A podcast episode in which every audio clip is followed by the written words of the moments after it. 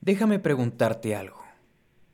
¿Te consideras fanático de Los Simpsons como para jactarte de haber visto todos los episodios o haberte aprendido diálogos completos?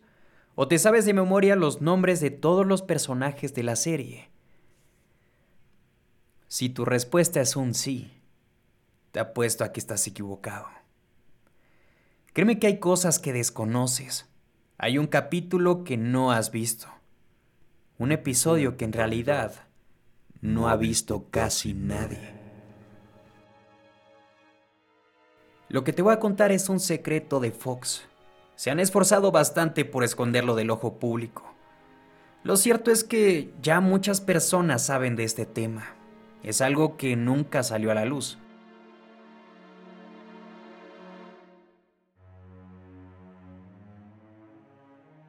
Luego de una primera versión del show en un formato de cortos, Los Simpsons se transformaron en una serie de media hora para la cadena Fox.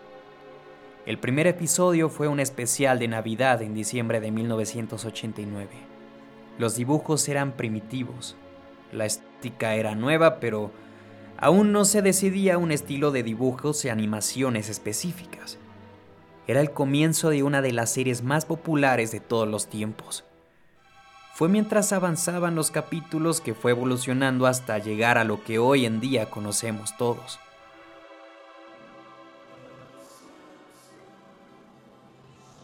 Es normal pensar que para estos inicios los experimentos estuvieran a diestra y siniestra. Era realmente algo orgánico para una empresa de entretenimiento. Ellos estudiaban todas las reacciones del público y se basaban en lo que evidentemente funcionaba mejor lo que no simplemente lo descartaban. Entre todo este maremoto de pruebas, existió un episodio que dio mucho de qué hablar. Su nombre de pila era 7G06. Su nombre para el público era Death Bart. O sea, la muerte de Bart. Fue un pequeño capítulo para la primera temporada. Este episodio en realidad nunca se emitió. Y es más, se le quiso destruir al punto de que con esa misma etiqueta, 7G06, se registraría el capítulo de reemplazo llamado Morning Lisa, la depresión de Lisa.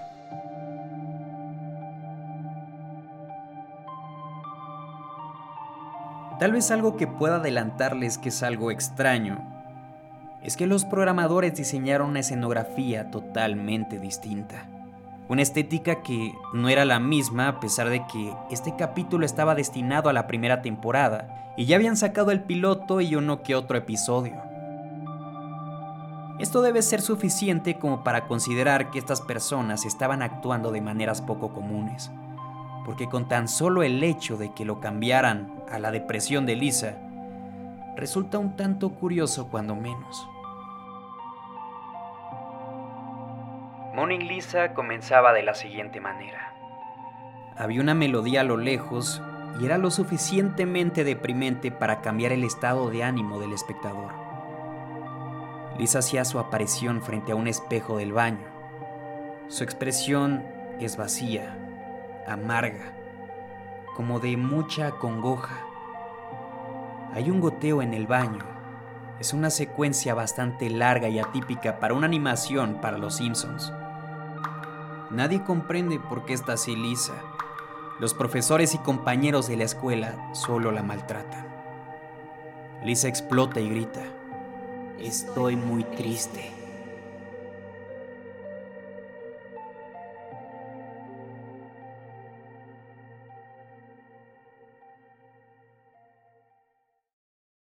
Death Bart es un caso distinto, pero mil veces peor, porque involucra situaciones que no están solo dentro de la animación. Pero permíteme contarte. Los rumores sobre su existencia corrían desde entonces, pero ninguna de las personas que trabajaban para Los Simpsons durante la primera temporada lo confirmaban ni querían hablar de él. Hoy ya ninguno de ellos trabaja en el show excepto el productor que se llama David Silverman. La curiosidad de los fanáticos es muy difícil de controlar, claro, y los pocos que tenían conocimiento de aquello trataban de averiguar un poco más.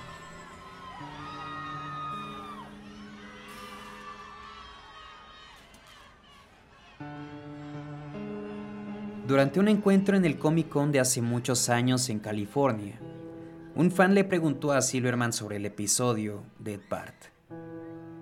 Silverman cambió la actitud por completo. Perdió toda la simpatía y sin decir una palabra dejó el escenario. Algo similar pasó con Matt Groening, el creador del concepto de la serie. Uno de los fans decidió encararlo a la salida de una convención. Groening firmaba autógrafos y conversaba con la gente. Se lo veía contento. Como saben, es una persona que siempre se muestra muy bien dispuesta y cercana a su público. El muchacho se le acercó, le pidió un autógrafo y mientras se lo firmaba preguntó, Señor Groening, ¿qué hay sobre el episodio de Edvard? Todos los presentes sintieron lo mismo. De golpe se cortó el buen clima de la reunión y la cosa se puso fría, incómoda y tensa. Groening miró al muchacho de reojo. Intentó mantener la sonrisa como si no hubiera ocurrido nada, pero se puso pálido nervioso, le entregó su autógrafo al muchacho y se abrió paso de manera brusca mientras el muchacho insistía. ¿Qué hay de Dead Bart? Groening se alejó con sus asistentes sin decir una sola palabra.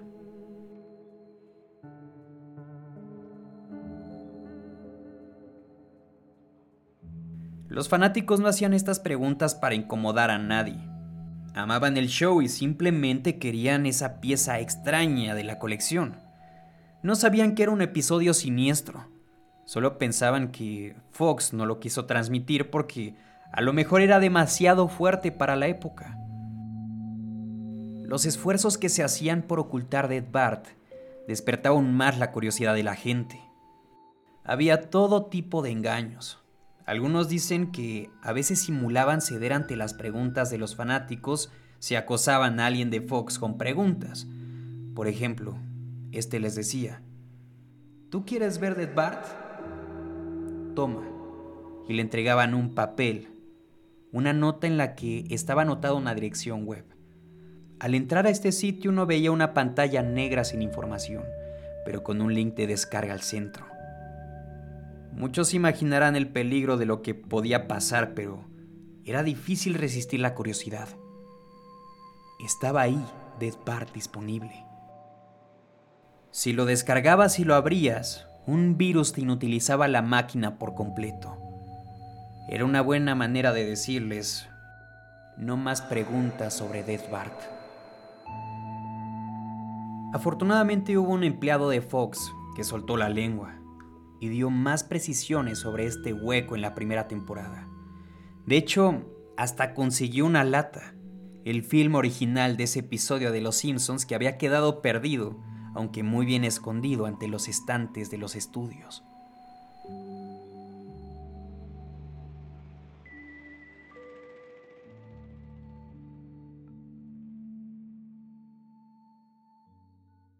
El episodio de Ed tiene una animación muy pobre y los personajes se ven más lúgubres de lo habitual. No tiene las formas del dibujo muy cuidadas, sus colores son opacos y las voces no corresponden a las del show. Las hacen otros actores que no salen en los créditos del episodio. Empieza así. Está toda la familia Simpson en el living room, en el famoso sillón frente al televisor. Están callados y no hacen nada. Pero por sus expresiones pareciera que algo terrible acabara de pasar o que va a ocurrir. Desde un costado, Bart mira a sus padres con un odio intenso. No se trata del odio caricaturesco con el que ve a Homero en general. Este es un odio auténtico, que no tiene nada de cómico ni gracioso. Es extraño porque se pasan unos 5 minutos así sin que nada ocurra camino de planos entre personajes y a todos se los ve mal. Homero se hace el indiferente. Mira al frente como si estuviera concentrado en el televisor, pero en realidad tiene la mirada perdida. March luce nerviosa y preocupada. Sus ojos van de un lado al otro. Lisa simplemente está sentada mirando el suelo, muy desganada, con los brazos cruzados. Y Bart, Bart está poseído por la rabia. Contrae los ojos, la mandíbula y respira con furia. Mira a su familia con desprecio. Él no gira la cara, les mantiene la mirada. Quiere hacerles sentir su malestar. Es un clima de mucha tensión, de esos donde uno diría que hay un aire irrespirable. En la cinta hay un corte. En esta segunda parte del episodio, la familia Simpson está en el cementerio. Primero vemos a Homero que llora, pero no llora como en esos momentos caricaturescos. No se lamenta porque perdió una dona, no. Es un llanto terrible y dramático. Homero gime de una manera muy sentida, algo que no es nada cómico. March hace lo propio a su lado, un llanto que a veces es un lamento, un grito desgarrador. La familia está derrumbada frente a la tumba cuya lápida dice Bart Simpson.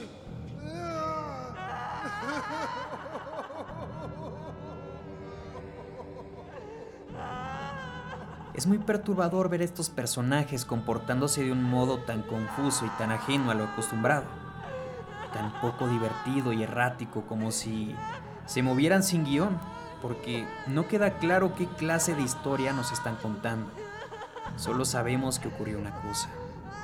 Bart Simpson estaba muerto. Y había algo más. El cementerio donde estaban los Simpsons es muy grande hay muchas lápidas y todas tienen cosas escritas. No son simples garabatos, son palabras claras. Incluso si alguien pausara la cinta mirando con atención, llegaría a poder leerlas. En estas lápidas aparecen nombres de distintos miembros del staff, desde personajes a técnicos y actores del show. Son nombres de personas que estaban vivas en ese momento en la primera temporada y que precisamente han ido muriendo después. Tal es el caso de Doris Grau, que interpretaba a la cocinera Doris, o Phil Hartman, el famoso Troy McClure, Jack Lemmon, que interpretó a Frank Hortman, el dueño de un negocio dedicado a los pretzels, e incluso Michael Jackson, que interpretó a Leon Kompowski, aquel personaje del interno de un psiquiátrico que aseguraba ser el rey del pop. Estaban los nombres, muchas personas más. Hoy todas ellas están muertas. Esta anécdota no solo es una de las más tétricas y horribles de la historia del mundo animado, sin duda es la más oscura en el universo de los Simpsons y uno de los misterios más grandes de Hollywood. El extraño episodio de Dave Bart.